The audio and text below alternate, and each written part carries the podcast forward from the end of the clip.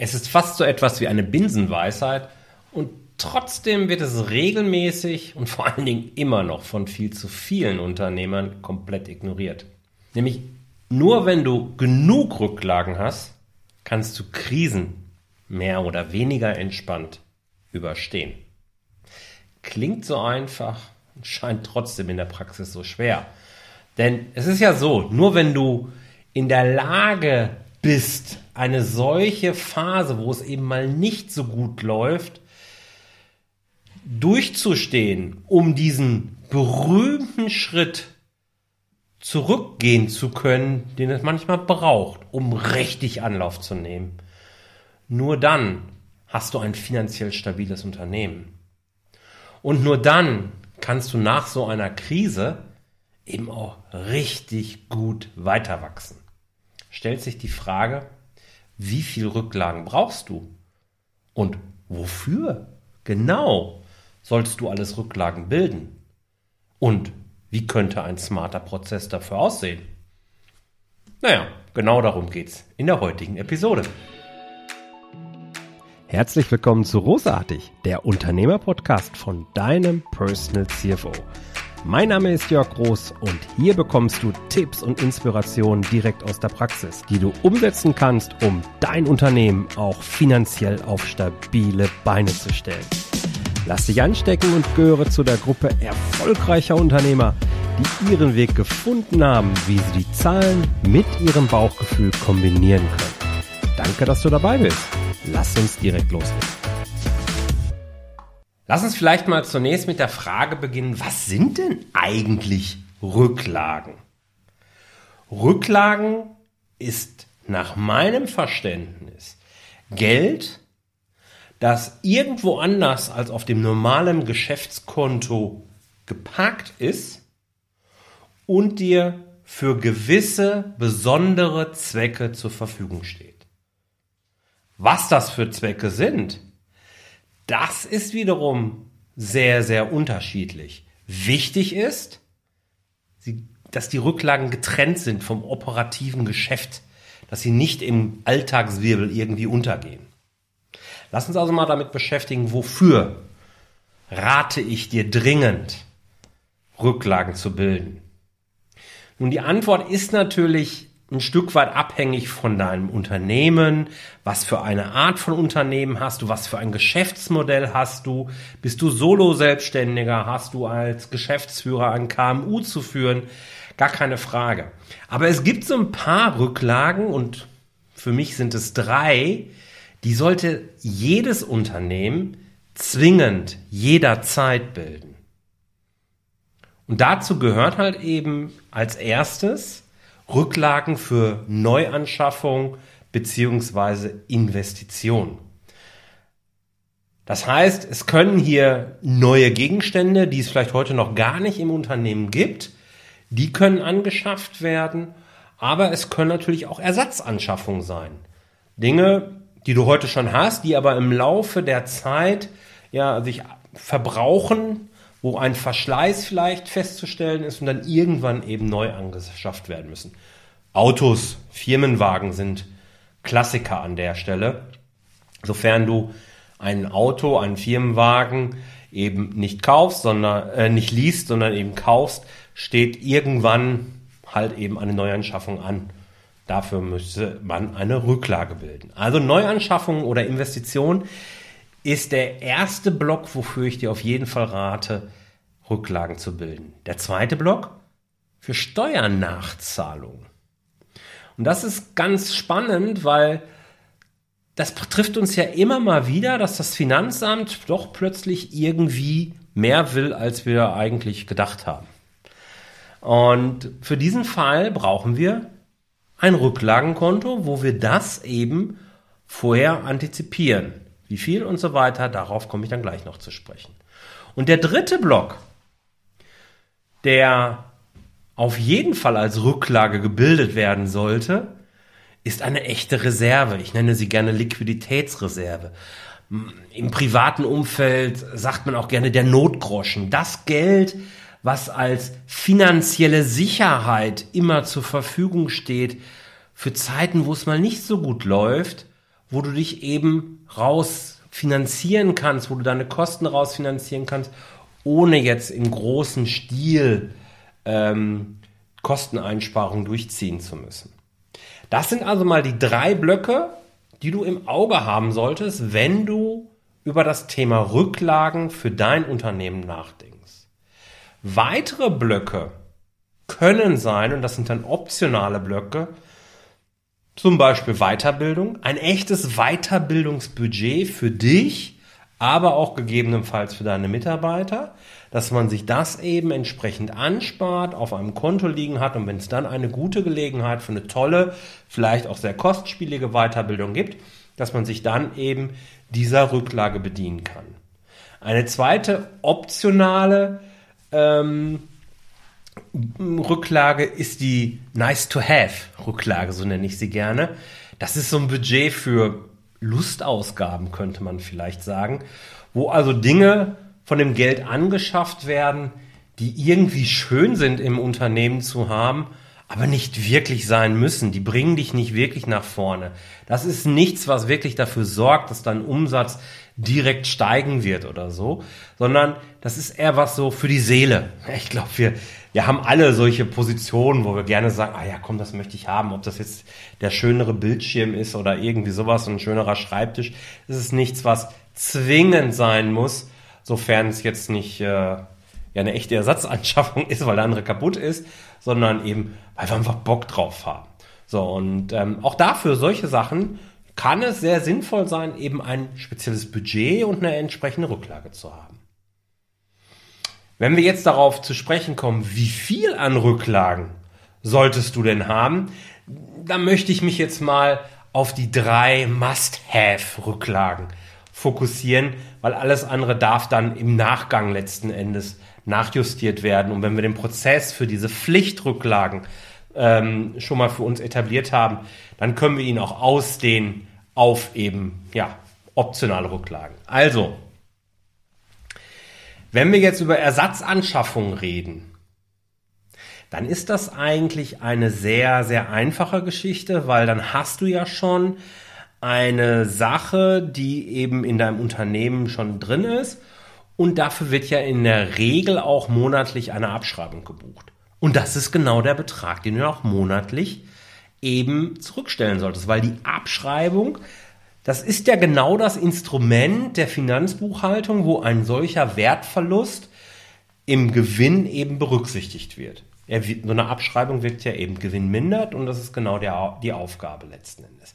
Wenn du tiefer nochmal einsteigen möchtest, ich habe ganz am Anfang dieses Podcasts in der Folge 4 zum Thema Abschreibung eine eigene Episode gemacht. Hör gerne dort mal rein. Ich packe dir den Link natürlich in die Show Notes.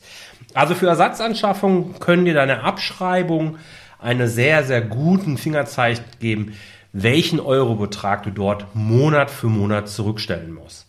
Ähm, hier empfehle ich dir, es dir auch gerne einfach zu machen oder es könnte sehr einfach sein, nur einfach die Summe der Abschreibung als monatlichen Geldbetrag auch zurückstellst. Diese Folge wird dir präsentiert von der Personal CFO Academy. Hier treffen sich vor allen Dingen Selbstständige und Unternehmer, die entschieden haben, ein finanziell stabiles Business aufbauen zu wollen. Wer sich dabei einmal für die Academy entscheidet, der holt sich den Personal CFO dauerhaft in die Hosentasche und kann immer dann darauf zurückgreifen, wenn die unternehmerische Situation es gerade erfordert. Denn die Academy steht unter dem Motto einmal zahlen für immer dabei. Es erwarten dich inspirierende Gruppenerlebnisse, die online und offline stattfinden. Mehr als 40 praxiserprobte Tools, die speziell für Selbstständige und kleine Unternehmen erstellt wurden. Über 10 Stunden Videocontent und natürlich auch ein direkter Draht zu mir, Jörg, deinem Personal CFO. Informiere dich umfassend auf meiner Webseite jörg-roos.com und wähle den Menüpunkt Academy. Wenn dich das Angebot dann anspricht, würde ich mich freuen, wenn wir schon bald über deinen Eintritt in die Personal CFO Academy miteinander reden. Der, diese Summe reicht dann nicht aus, wenn du zusätzliche Neuanschaffungen natürlich planst. Wenn du eine Neuanschaffung, eine kostspiele Neuanschaffung machen möchtest, dann würde ich mir angucken, okay, wie ist denn der Wert, der Euro-Wert des zu kaufenden Gegenstands? Wie viel Zeit habe ich noch, um diesen Wert anzusparen? Und dann kannst du dir einen monatlichen Sparbetrag, einen monatlichen Rücklagenbetrag auch sehr, sehr schön ausrechnen. So bildest du letzten Endes das Thema Investition und egal ob Ersatz oder Neuanschaffung eben wunderbar ab. Zweiter Block, den wir besprochen haben, sind die Steuern. Und hier möchte ich dich bitten, Kontakt zu deinem Steuerberater aufzunehmen und mindestens einmal pro Jahr eine Steuerhochrechnung von diesem einzufordern. Bitte ihn einfach auf Basis der, des bereits abgelaufenen Jahres, man könnte, wenn man es einmal im Jahr wirklich macht, den Halbjahreswechsel gerne dazu als Anlass nehmen, zu sagen, okay, das ist im abgelaufenen sechs Monaten passiert. Das passiert laut meiner Planung im zweiten. Wo laufen wir steuermäßig hin? Und zwar bitte für alle relevanten Steuerarten, also Gewerbesteuer, Körperschaftssteuer, Einkommensteuer, wenn du als Einzelunternehmer tätig bist. All diese Themen, dass man diesen Betrag ganz klar vor Augen hat, weil dann hast du, wenn entsprechend weniger vorausgezahlt wird, auch noch genügend Zeit, den, an, den zusätzlichen Betrag anzusparen. Genau hier vielleicht nochmal aus aktuellem Anlass auch nochmal ein kleiner Seitenhinweis. Äh, Aktuell hast du ja die Möglichkeit, aufgrund der Corona-Situation eine Sonderregelung des Finanzamts auszunutzen, dass du gar keine Vorauszahlung leistest. Das bedeutet aber nicht, dass du niemals diesen Betrag zahlen wirst. Es ist im Prinzip wie eine Stundung zu verstehen. Was heißt im Prinzip, es ist eine Stundung. Sobald es dir wirtschaftlich wieder so geht, dass du deine Verpflichtung auch gegenüber dem Finanzamt locker klar äh, nachkommen kannst, dann wirst du auch deine Steuern nachzahlen müssen. Das heißt, solltest du aktuell von dieser Sonderregelung Gebrauch machen, dann möchte ich dich gerne bitten, dass du das immer im Auge und im Hinterkopf behältst und rechtzeitig, möglichst frühzeitig anfängst, Rücklagen zu bilden, sodass, wenn der Tag kommt, wo das Finanzamt wieder anklopft und sagt, so, ich hätte jetzt gern ein paar tausend Euro von dir, dass du dann eben auch ein, ein, ein, ein Geldpolster irgendwo liegen hast, äh, auf das du zurückgreifen kannst. Der dritte Punkt war die Liquiditätsreserve, die ich angesprochen habe. Zur Liquiditätsreserve habe ich ja auch schon äh, hier im Podcast öfter was erzählt. Da packe ich dir auch nochmal einen Link in die Show, Show Notes und du weißt dann wahrscheinlich schon von mir, dass ich immer sage, mindestens das Sechsfache deiner verpflichtenden Kosten sollte auf einem gesonderten Konto liegen. Einfach ja als dieser berühmte Notgroschen. Verpflichtende Kosten, was ist das nochmal? Ähm, da sind auf der einen Seite die fixen Kosten, die du Monat für Monat auf jeden Fall eben haben willst. Auch da habe ich schon eine Podcast-Folge zu gemacht, die ich dir verlinke. Und dann gibt es nochmal zusätzliche variable Kosten, die du zwar vom, Mo vom einen Moment auf den nächsten letzten Endes kündigen könntest, aber einen Teil dieser Kosten brauchst du vielleicht zwingend, um dein Geschäft zu machen. Wenn diese Kosten so wichtig sind, dass du es dir eigentlich gar nicht erlauben kannst, diese nicht auszugeben, weil dann auch dein Geschäft massiv drunter leiden würde, dann zähle ich diese Kosten ähnlich, genau wie die Fixkosten zu den sogenannten verpflichtenden Kosten. Also hier addiere ich die beiden Beträge und habe dann halt eben diese ähm, gesamte Summe an verpflichtenden Kosten, die ich mit 6 multipliziere und weiß dann, wie hoch meine Liquiditätsreserve sein soll, so dass ich dann in Krisenzeiten wirklich genügend Zeit habe, um mich ja gegebenenfalls auch strategisch neu auszurichten. Und das ist für jedes Unternehmen eine absolute Zielgröße und sie sollte mindestens so groß sein. Andere Finanzexperten reden sogar von mindestens zwölf Monaten. Lass uns die Kirche im Dorf lassen. Sechs Monate sollte aber wirklich erstrebenswert sein.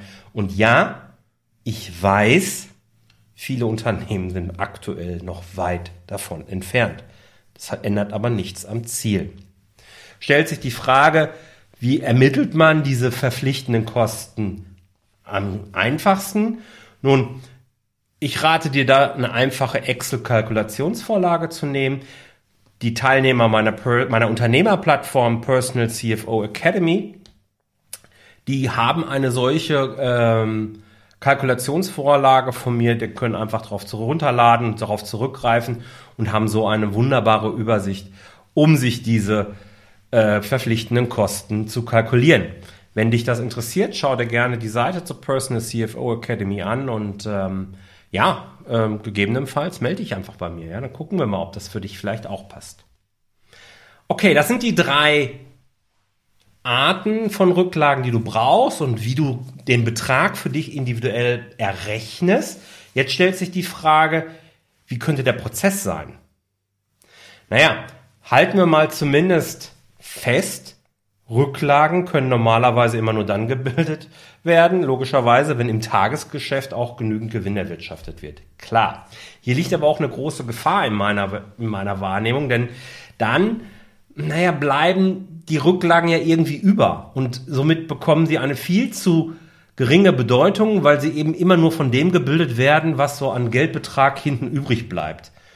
Und deswegen empfehle ich dir, kalkuliere eben, so wie wir es gerade durchgegangen sind, deinen Gesamteurobetrag, den du aufbauen möchtest.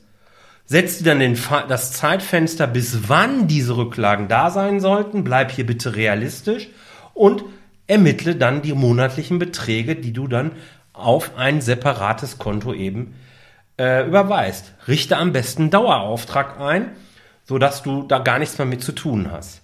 Das separate Konto ist in meiner Welt total wichtig, denn du kennst bestimmt diesen Spruch aus den Augen, aus dem Sinn. Und genau das ist der Punkt.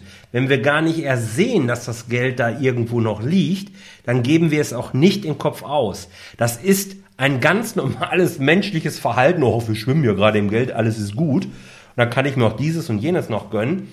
Diszipliniere dich hier, nutze gerne andere Konten und dann siehst du auf deinem operativen Geschäftskonto wirklich nur noch das, ja, wovon du halt eben dein Geschäft betreiben kannst. Und das macht total Sinn. Jetzt gibt es natürlich noch eine Alternative zu diesen absoluten Eurobeträgen, wenn du sagst, naja, nee, so will ich das dann auch nicht machen. Ich will aber gerne nur vom Gewinn kalkulieren und äh, vielleicht gerade wenn du ein Dienstleistungsgeschäft hast, ist Gewinn ja jetzt auch nicht so die große Herausforderung eventuell. Dann könntest du natürlich in Prozentbeträgen äh, äh, vom Gewinn kalkulieren. Beispiel, ähm, so mache ich das gerne auch, auch selbst für, für mich und mein Business, dass ich 50 Prozent meines monatlichen Gewinns nehme und diesen Betrag halt eben zurücklege. Ja, und der Rest, die anderen 50 Prozent, bleiben dann eben sogenanntes Spielgeld, wo ich mir dann eben Dinge gönne, die ja vielleicht jetzt nicht so unbedingt angesagt sind oder wo ich drauf kurzfristig reagieren möchte und mir was und das dann kaufen möchte. Diese, drei, diese 50 Prozent bleiben dann auf dem zweiten Geschäftskonto und die anderen verteile ich halt eben. Und da gehe ich jetzt her und sage 30 Prozent äh, lege ich jeweils für Steuerzahlungen zurück, 15 Prozent gehen bei mir dann eben in die äh, Reserve und 5% packe ich für Neuanschaffung zurück. Das sind jetzt Prozentsätze, die passen in mein Businessmodell momentan ganz gut, kann bei dir, wie gesagt, ganz anders aussehen. Guck dir das ein bisschen an, spiel mal mit den Zahlen, die du Jahr für Jahr bezahlst und dann kommst du dort sehr, sehr schnell auf ein vernünftiges Verhältnis. Was du in jedem Fall machen möchtest, ist, dass du deine monatliche Finanzsession da, wo du dir deine BWA anguckst, wo du dir dein Dashboard vielleicht anguckst und sagst, okay, wie ist das letzte Jahr, ist der letzte Monat gelaufen? Was nehme ich mir in diesem Monat vor? Dass du genau in diesem Rahmen auch diese Rücklagen eben dann tätigst, indem du die Überweisung machst, wenn du es manuell machst, einen vollautomatischen Prozess, gerade für diese prozentualen Beträge vom Gewinn, den kenne ich aktuell noch nicht. Wenn du da mal was findest, dann lass mich das gerne wissen. Ja, und das war's dann auch schon für diese Woche. Danke, dass du dabei warst. Ich wünsche dir viel Erfolg beim Rücklagenbilden. Rücklagenbilden ist sexy, weil in schlechten Zeiten fühlt sich das verdammt gut an, wenn man irgendwo noch Geld liegen hat und sagt, alles ist gut. Ich kann weiter ganz entspannt mein Cappuccino trinken. Bleib erfolgreich und sei großartig. Dein Jörg. Ciao. Vielen Dank, dass du dabei warst. Wenn dir diese Folge gefallen hat, dann vergiss nicht, diesen Podcast zu abonnieren. Und wenn du das nächste Mal eine gute Freundin oder einen Freund triffst, dann vergiss nicht, von Großartig, dem Unternehmer-Podcast vom Personal CFO zu erzählen. Mein Dank ist dir sicher und bis dahin bleib erfolgreich und sei großartig. Dein Jörg.